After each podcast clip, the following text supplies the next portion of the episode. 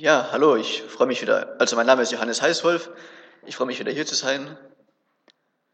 Genau, und heute soll es unter anderem über Dankbarkeit gehen, auch wenn wir in einer Zeit leben, wo uns oft nicht nach Dankbarkeit zumute ist, ähm, weil wir viele große Fragen gestellt bekommen in der Politik und der Gesellschaft und dann noch solche Vorfälle wie in Frankreich.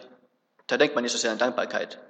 Aber gerade deswegen ist es vielleicht wichtig, an Dankbarkeit zu denken, an Dankbarkeit gegenüber Gott. Und ich will einsteigen mit ein paar Gedanken über, über Geld. Denn wir leben in einer, Zeit, in einer Zeit, wo Geld eine allessagende Rolle spielt. Es gibt Menschen, die tun alles für Geld. Es gibt Menschen, die verleugnen sich selber für Geld. Und es gibt Menschen, die wurden für Geld zu Mördern, zu gewissenlosen Menschen. Aber wisst ihr, was, diese, was diesem Geld diese Macht verleiht? Der Glaube, dass man für dieses Geld alles eintauschen kann und alles bekommt. Und dieser Glaube gibt dem Geld und gibt dem Papier und Metallstücken, die wir Geld nennen, ihre Macht. Es wird gesagt, dass das eine Papierstück 50 Euro wert ist und dass das eine Metallstück 2 Euro wert ist. Und dann, denkt, dann glaubt man daran, dass man dieses Papier- bzw. Metallstück zu etwas von einem Wert von 50 oder 2 Euro eintauschen kann. Aber wir teilen unseren Handlungen auch oft seinen Wert zu. Einmal Hände schütteln zum Beispiel, jedenfalls innerhalb der Familie, ist nicht so viel wie einmal, umarm, einmal umarmen. Wir geben unsere Handlungen sozusagen, wir geben unsere Handlungen Aufmerksamkeit und erwarten von anderen dafür Handlungen und ihre Aufmerksamkeit. Wir bringen eine Leistung und erwarten eine Gegenleistung. Wir handeln sozusagen damit. Und dieses Halt gibt uns oft Festigkeit und Orientierung in unserem Leben. Es ist ein wichtiger Teil von dem Zusammenleben mit anderen Menschen. Aber allzu oft machen wir dann den Fehler, dass wir denken, dass wir auch mit Gott so handeln könnten. Und im heutigen Bibeltext wird klar, dass es bei Gott nicht funktioniert. Den Text habt ihr gerade schon gehört.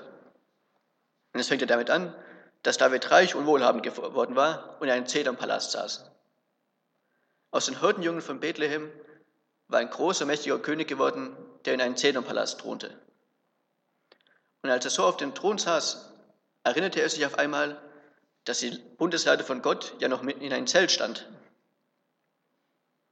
Siedend heiß fiel ihm das ein, und er hatte die Idee, Gott einen Tempel zu bauen. Aber dass Gottes Bundeslade in einem Zelt stand, fiel David ja nicht, fiel David erst ein, als er schon eine ganze Weile in seinem Zedernpalast wohnte. Es war nicht so, dass die Bundeslade erst gestern in das, in das Zelt gestellt wurde. Und es war nicht so, dass David erst vorgestern in, dem, in seinen Zedernpalast gezogen war. Das beides war schon eine ganze Weile so, bis es David einfiel, dass die Bundeslade noch in einem Zelt steht, während er in einem Zedernpalast wohnt. Gott hat ihm Reichtum und Wohlstand geschenkt. Und er hat ihm Sicherheit vor seinen ganzen umgebenden Feinden geschenkt. Aber dennoch dauerte es eine ganze Weile, bis David einfiel, dass er auch mal etwas für Gott machen könnte. Und ich frage mich, wie oft handeln wir nicht genauso wie David? Genauso wie er mag mir, mag mir auch oft, nach einer ganzen Weile, mag mir auch oft erst, mag mir auch, oft nach einer ganzen Weile, wo wir in Zedonpalast sitzen, wie dankbar wir Gott sein müssen und was er uns alles geschenkt hat. Und ich stelle das ganz bewusst so parallel zu dieser Geschichte von David da. Denn ein Zedonpalast, das war damals was ganz Besonderes. Das Zedonholz war, war bekannt, es war eines der wertvollsten Hölzer und es musste von weit her hergeholt werden. Ein Zedonpalast stand für Einfluss, Macht und Reichtum. Und David hatte ihn durch Gottes Gnade bauen können, beziehungsweise sozusagen von Gott geschenkt bekommen. Ich denke aber, dass jeder von uns sozusagen in so einem Zedonpalast sitzt. Und mit diesem Zedonpalast meine ich die Sachen, die Gott uns geschenkt hat und immer noch schenkt. Und dabei sind materiellen Güter wie genug zu essen, genug zu trinken, dass wir etwas Geld haben, dass wir ein Dach über unserem Kopf haben, das ist erst der Anfang. Es ist noch viel mehr, dass Gott uns seine Aufmerksamkeit und seine Liebe schenkt. Allein das ist schon viel. Aber wenn du ein Nachfolger von Jesus bist, dann kommt ja noch mehr dazu. Dann gehörst du zu Jesus und hast ein erfüllendes, befriedigendes Leben vor dir. Ein Leben, zu dem jeder einzelne Mensch von Gott geschaffen wurde. Aber um zurück, den, zu, den, um zurück zu den Zedernpalast zu kommen. Durch die Geschenke und die Gnade, die Gott uns jeden Tag gibt. Und, es ist hier nicht, und hier ist es nicht falsch zu sagen, dass jede Sekunde, jeder Atemzug auf dieser Welt ein Geschenk von Gott ist. Also diese Geschenke, diese Gnade. Dadurch sitzen wir sozusagen in einem Zedernpalast. Und das, was Gott uns schenkt, ist mindestens genauso wertvoll wie ein Zedernpalast, in meinen Augen. Aber der Punkt ist ja jetzt, dass uns das oft nicht bewusst ist. Wir leben unser Leben oft in übertragenen Saus und Braus, während Gott, der Spender dieses Palastes, oft vor dem Palast stehen gelassen wird. Zu oft setzen wir unseren Lebensstandard und unsere Beziehung mit Jesus als etwas Selbstverständliches voraus. Und das ist ein Fehler. Und ich rede so offen über diesen Fehler, weil ich das öfter in meinem eigenen Leben bemerke. Ich habe öfters Phasen in meinem Leben, wo ich mir einrede, dass ich Gott gerade relativ unwichtig bin und dass ich keine Rolle für ihn spiele. Und dann kommt immer wieder der überraschende, der überraschende Moment, wo ich bemerke, wie Gott mich die ganze Zeit hintenrum beschenkt hat, während ich damit beschäftigt war, mich bei ihm zu beschweren. Vielleicht geht es dir hin wieder genauso. Aber selbst wenn nicht, gilt doch für uns alle. Wir verpassen es viel zu oft, Gott zu danken für das, was er uns gibt. Wann war das letzte Mal, dass wir mit Gott geredet haben und ihn für Sachen gedankt haben? Für das Wetter, für das gute Essen, das wir jeden Tag genießen dürfen, für die Arbeit, die gerade so gut lief. Lasst uns nicht in Zedonpalast sitzen bleiben und Gott draußen stehen lassen, sondern lasst uns Gott mit reinholen, indem wir daran denken, was er für uns tut und uns bei ihm bedanken. Und genau das war dann auch später bei dem Tempel von Salomo der Fall.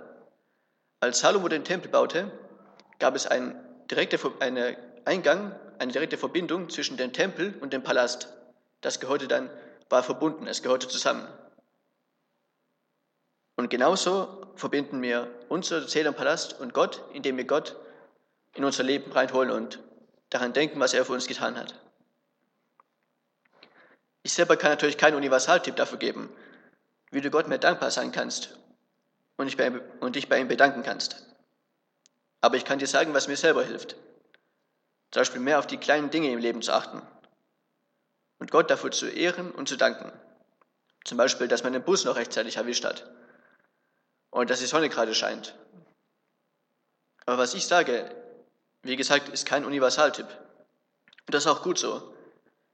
Denn jeder einzelne von euch hat eine ganz universelle eigene Beziehung zu Jesus. Und, das, und deswegen kann er in dieser Beziehung mit Jesus seine Dankbarkeit und seine Liebe dementsprechend ausdrücken. Jeder hat seine eigene Art dazu, genauso wie es David seine Art war, diesen Tempel zu planen. Und Gott bekam das, was David da besprach, natürlich gleich mit und redete zu Nathan und er begann damit, dass er die bisherige Geschichte Israels erzählte und erwähnte, dass er noch nie nach einem Tempel gefragt hatte. Dann erzählte er, wie er David als König berufen hat und ihn bisher gesegnet hatte. Und schließlich ging er von der Gegenwart zur, von der Vergangenheit zur Gegenwart über und erzählte ihnen, wie er Frieden und Sicherheit für Israel schaffen wollte. Was Gott in diesem Abschnitt sagt, sind im Grunde zwei Dinge. Zuerst sagt Gott, dass Israel noch nicht bereit ist für einen Tempel. Erst einmal muss in, den, muss in Israel Frieden und Sicherheit vor den, vor den Feinden herrschen. Und zweitens ist es gleichzeitig so, wie als ob Gott sagt, schau her, David, schau, was ich bisher alles gemacht habe und was ich noch tun würde. Habe ich dafür einen Tempel gebraucht? Dafür brauche ich keinen Tempel. Durch einen Tempel kannst du mich nicht zu etwas Größerem oder Mächtigerem machen. Schon bevor David sich überlegt hatte, einen Tempel zu bauen, wusste Gott davon und hatte schon seine Zeit festgelegt, wo er einen Tempel gebaut haben wollte. Er hatte schon einen genauen Plan, wie und wann er das mit dem Tempel machen wollte. Und gleichzeitig wird hier einfach deutlich, eigentlich braucht Gott seinen Tempel nicht. Als er die Israeliten aus Ägypten herausholte und nach Kanaan hineinführte, hatte er keinen Tempel. Als er David zum König machte und ihn einen Sieg nach dem anderen schenkte, hatte er auch keinen Tempel. Im alten Orient, in der Gegend um Israel herum, wurden viele Götterfiguren erst durch ihre großen Anbetungsorte, ihre großen Tempel bekannt.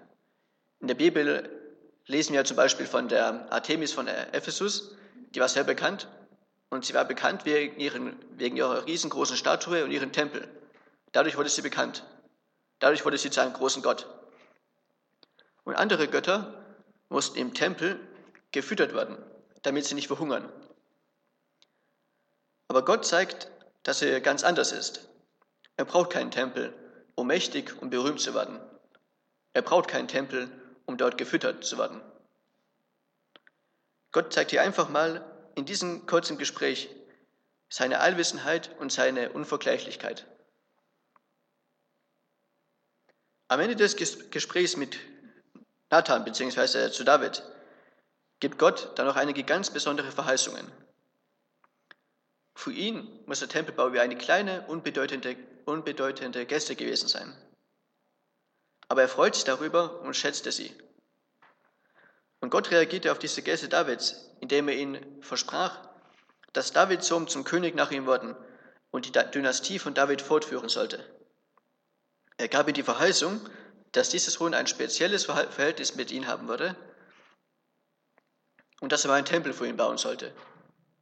Und er versprach, dass dies, diese Dynastie eine ewige sein sollte. Davids Nachkommen sollten immer einen festen Thron haben und diese Dynastie sollte ewig bestehen.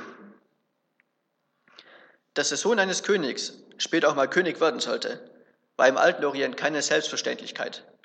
In der späteren Geschichte von Israels lest ihr, wie oft Könige oder ihre ganzen Familien einfach umgebracht wurden, dass irgendjemand völlig anderes König sein konnte.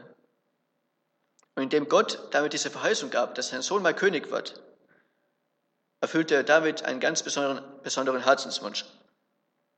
Mehr noch, dieser König sollte eine ganz besondere Beziehung zu Gott haben. Gott wurde für ihn wie ein Vater sein. Und als Vater wurde er ihn führen und leiten auf seinen Weg als König. Dazu gehört auch das Züchtigen, falls der Sohn, falls der König von dem Willen Gottes abwich. Und doch verspricht Gott, dass er seine Gnade nie wegnehmen, soll, wegnehmen würde. Und es geht noch besser, denn Gott gab anschließend die Verheißung, dass Davids Nachkommenschaft, seine Dynastie, bis in die Ewigkeit fortbestehen sollte. David muss sprachlos gewesen sein, als er das hörte. In einer Kultur wie die damalige, wo Familie und die Nachkommenschaft eine ganz, ganz wichtige Rolle spielen, gibt es kaum eine größere Auszeichnung als so eine Verheißung.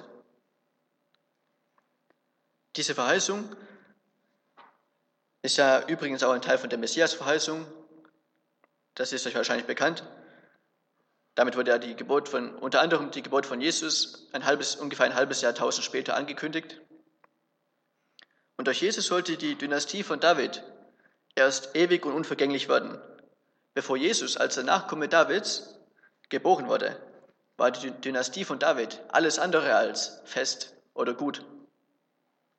Aber zurück zu David. David, Gott beschenkte David für, die, für dessen kleine Gäste mit einer unvergleichlichen Verheißung. Und ich wage zu sagen, dass er auch uns heute noch genauso reichlich beschenkt. Vor Gott können unsere Gästen, unser Handeln nur den Anschein einer Bedeutungslosigkeit haben. Aber Gott sieht diese kleinen Gästen und er freut sich unglaublich darüber und er beschenkt uns dafür. Wie beschenkt er uns heute? Wie beschenkt er unsere winzig kleine Gäste, dass sie uns vor Gott demütigen und zugeben, dass wir ohne Gott nicht leben können, dass wir ohne Jesus nicht leben können? Er beschenkt sie mindestens genauso reich, wie er David beschenkte. Und er beschenkt sie mit einem Leben mit Jesus Christus, seinen Sohn. Dass wir mit Jesus leben dürfen, ist ein Wunder. Und Gott hat es bewirkt. In Kolosser, im ersten Kapitel vom Kolosserbrief beschreibt Paulus das als ein Geheimnis, das seit, Weltbe seit Weltbeginn existiert. Dass jeder, der vor Gott kommt, mit ihm leben und seinen Heiligen Geist empfangen darf. Ein größeres Geschenk kann es nicht geben. Der Paulus beschreibt es hier passend als Reichtum der Herrlichkeit. Denn in Jesus haben wir Leben in Fülle. Wir haben die Vergebung unserer Sünden und unsere Heiligung und, Recht und Rechtfertigung vor Gott. Und auch hier bringe ich das Geschenk Gottes an David und an uns so zusammen, weil das eng zusammenhängt. Diese Verheißung an David von diesem Jesus, der uns ein neues Leben ermöglicht, kam aus dieser kleinen Geste Davids heraus. Und unser Glauben an Jesus Christus steht heute unter der Verheißung, dass wir die Ewigkeit mit Jesus und mit seinen anderen Kindern verbringen dürfen. Als David diese Verheißung am nächsten Tag hörte, ging er gleich in den Tempel, warf sich vor Gott nieder und dankte ihn. Er war so dankbar für diese Verheißung, er musste gleich in den Tempel gehen und sich hinwerfen und sich so vor Gott bedanken. Aber als Nachfolger von Jesus leben wir inmitten von einer Verheißung, die der von David nicht, in nichts nachsteht. Und die Frage ist, wie sieht unsere Reaktion darauf aus? Wie reagieren wir mit unserem Leben, mit unserem Handeln auf diese Verheißung, die Gott uns für ein Leben mit Jesus geschenkt hat?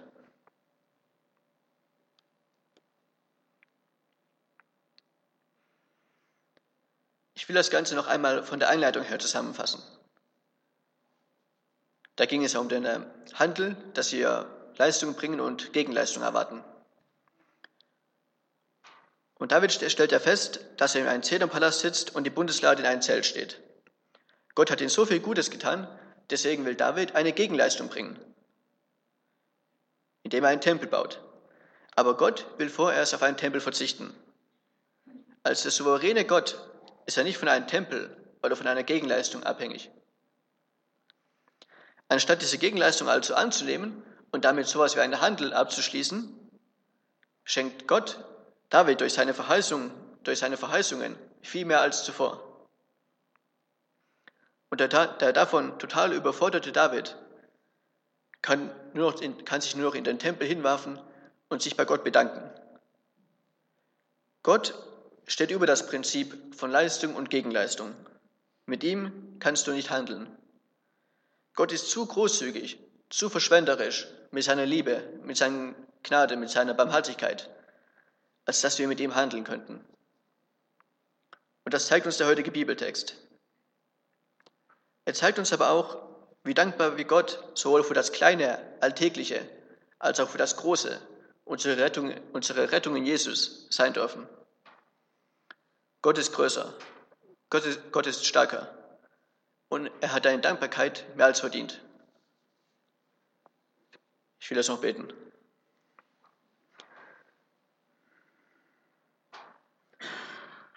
Vater im Himmel, ich danke, ich danke dir dafür, dass wir jeden Tag deine Gnade und Barmherzigkeit erleben dürfen. Ich danke dir dafür, dass wir mit dir leben dürfen, dass wir jeden Tag so von deiner Liebe und, der, und deiner Vergebung unserer Sünden wissen dürfen. Ich danke dir für all das Gute, mit das du uns jeden Tag beschenkst, auch wenn wir das nicht oft nicht merken. Ich will dich darum bitten, dass du uns die Augen dafür gibst, zu sehen, wie viel Gutes du uns tust. Danke, dass wir in, in so einer großen Verheißung mit dir leben dürfen und deine Kinder sein dürfen. Amen.